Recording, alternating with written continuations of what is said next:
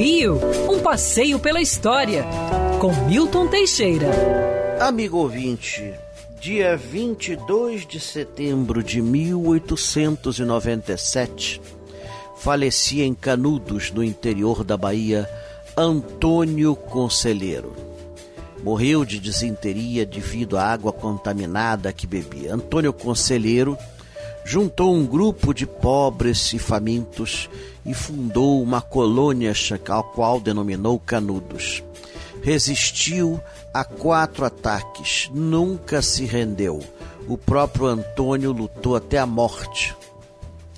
No final, o exército brasileiro matou os últimos quatro representantes alguns dias depois.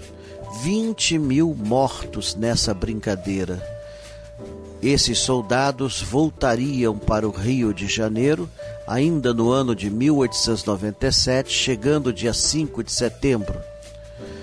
Alguns dias depois foram desmobilizados pelo Ministério da Guerra, subiram o morro atrás do prédio do Ministério e fundaram a primeira comunidade. Como em Canudos eles ficavam no Morro das Favelas, aqui a comunidade chamou-se Favela. Favela porque é o diminutivo de favor. É, a favela, ou faveleiro, é uma leguminosa muito comum no Nordeste que produz um líquido irritante.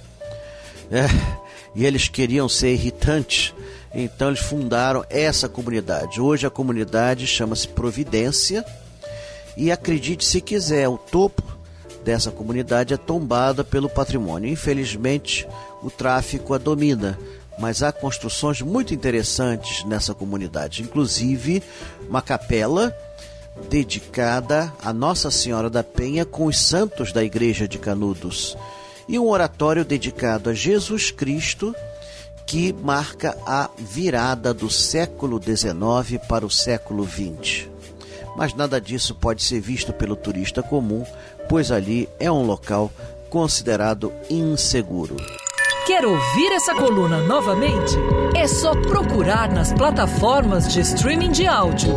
Conheça mais dos podcasts da Band News FM Rio.